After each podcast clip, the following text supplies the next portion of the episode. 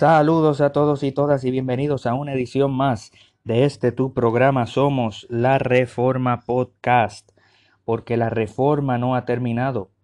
Este que te habla es tu amigo Cristian González y en esta edición de Somos la Reforma Podcast vamos a estar hablando sobre nuestra primordialidad.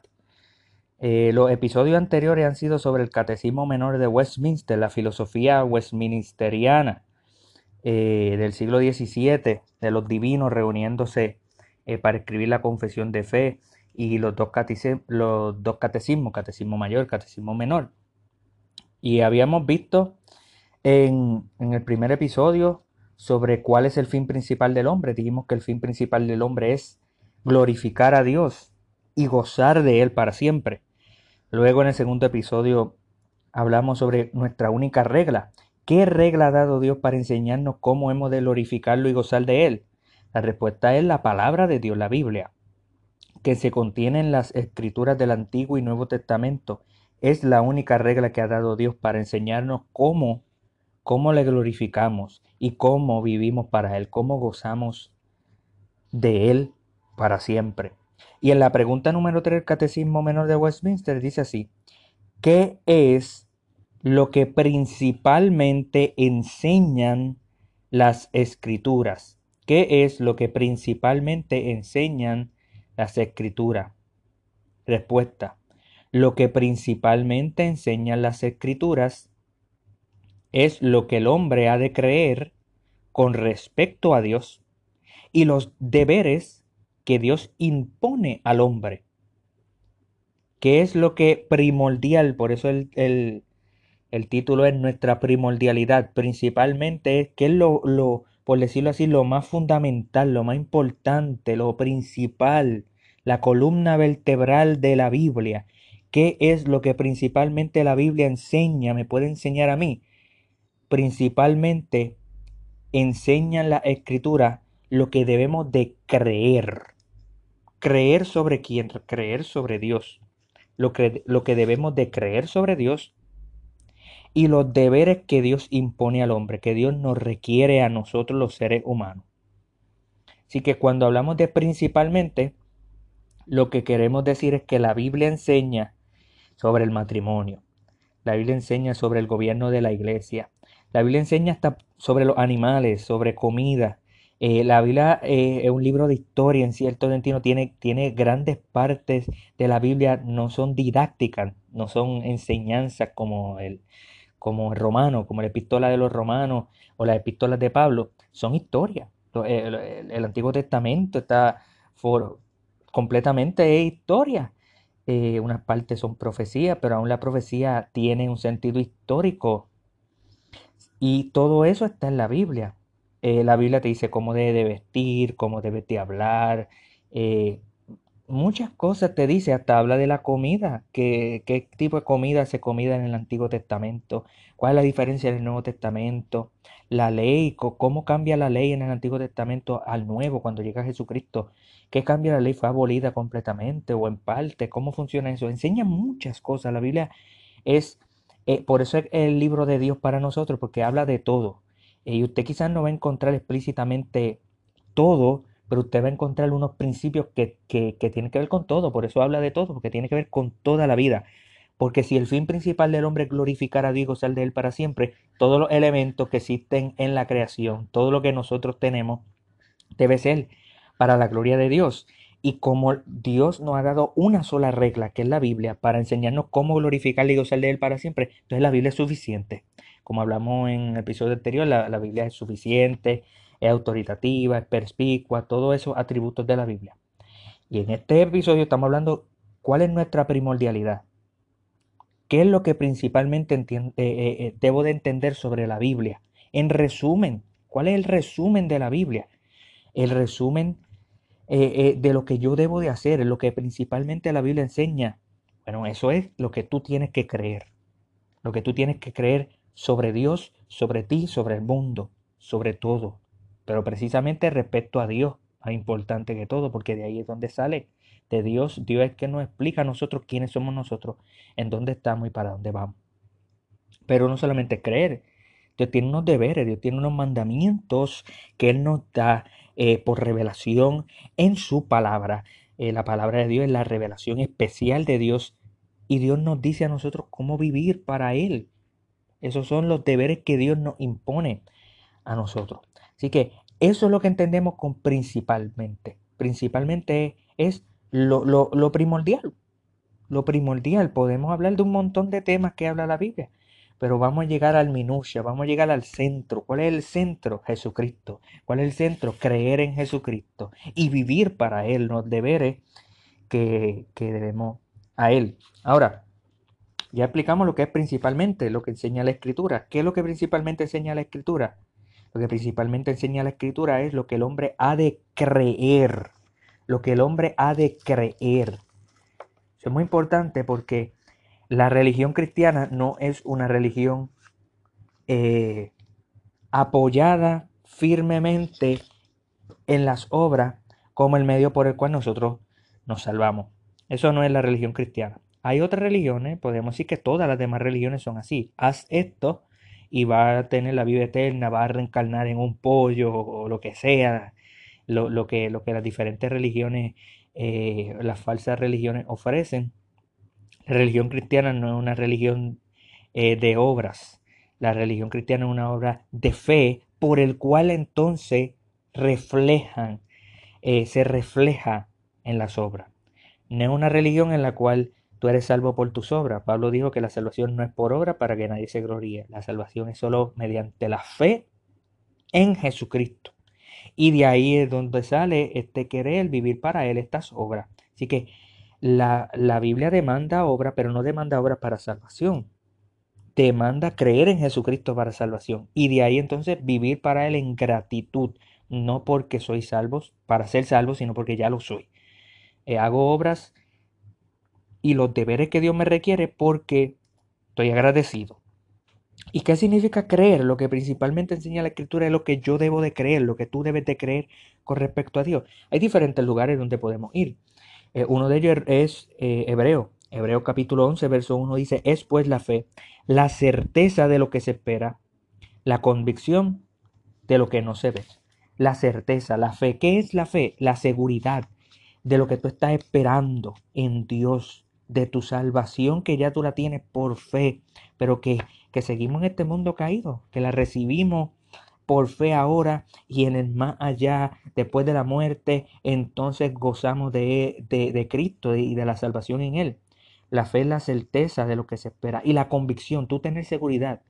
No es solamente algo subjetivo, es, objetivo. Tú crees en las promesas de Dios, creer que las promesas de Dios son tuyas.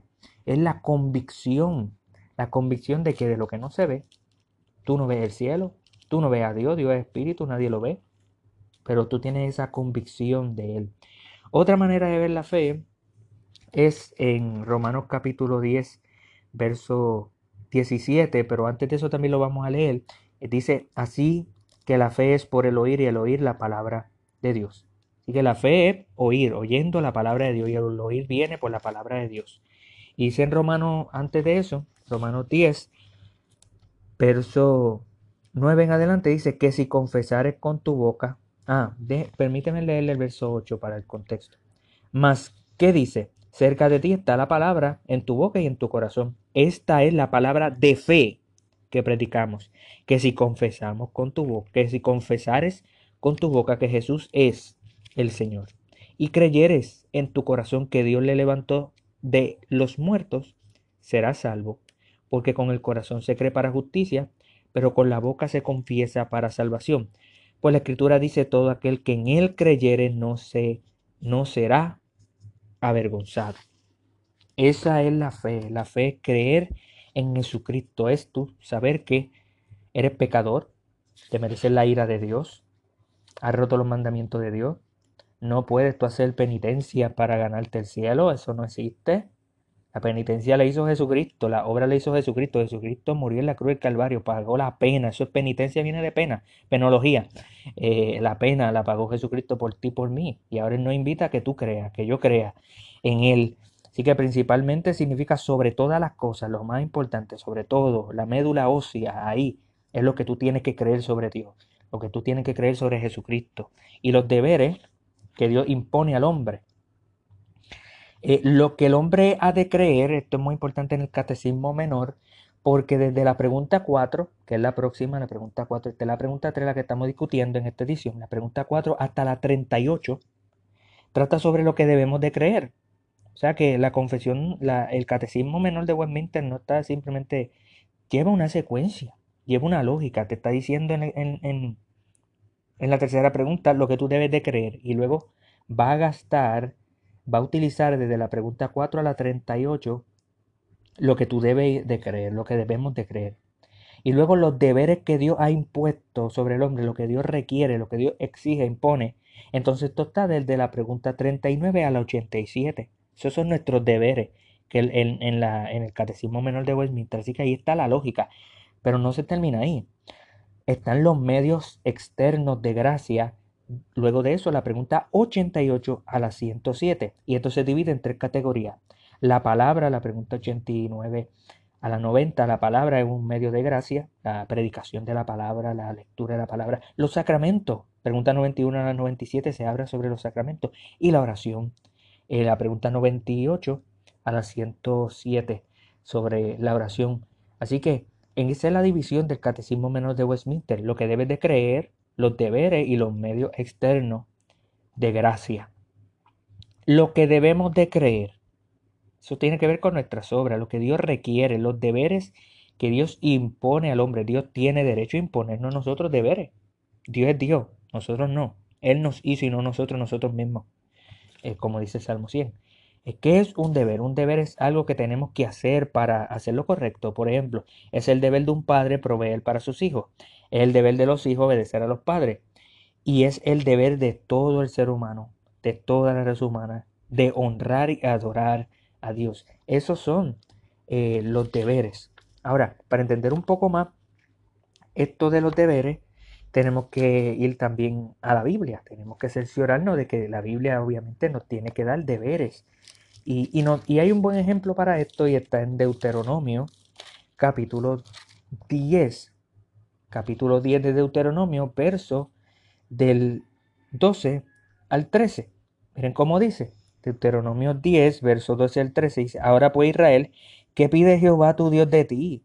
Sino que temas a Jehová tu Dios, que andes en todos sus caminos y que lo ames y que sirvas a Jehová tu Dios con todo tu corazón y con toda tu alma, que guardes los mandamientos de Jehová y sus estatutos, que yo te prescribo hoy, para que tengáis prosperidad.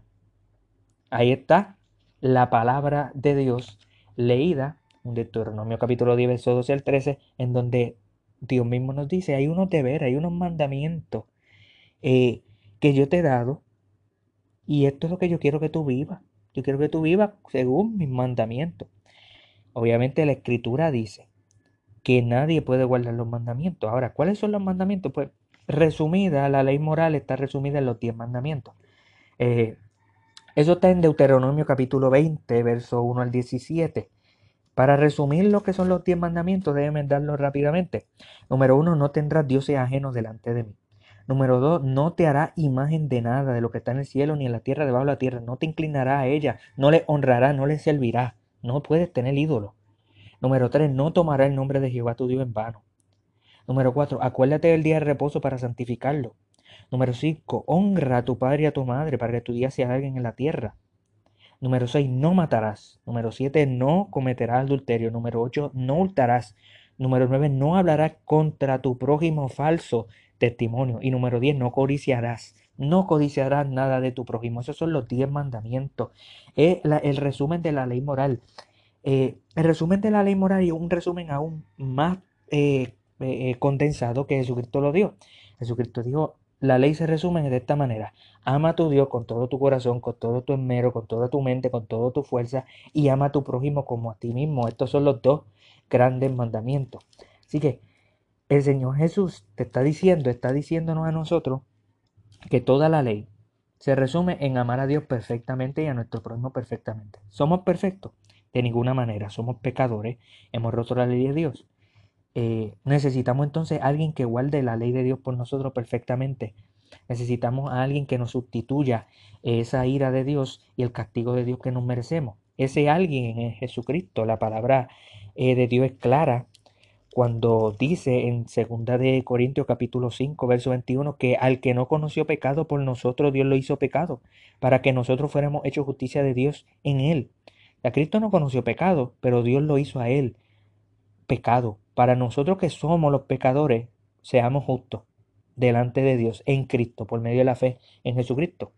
En Romanos capítulo 3 verso 9 en adelante que lo voy a estar leyendo dice que pues ¿Somos nosotros mejores que ellos? En ninguna manera, pues ya hemos acusado a judíos y a gentiles que todos están bajo pecado, como está escrito.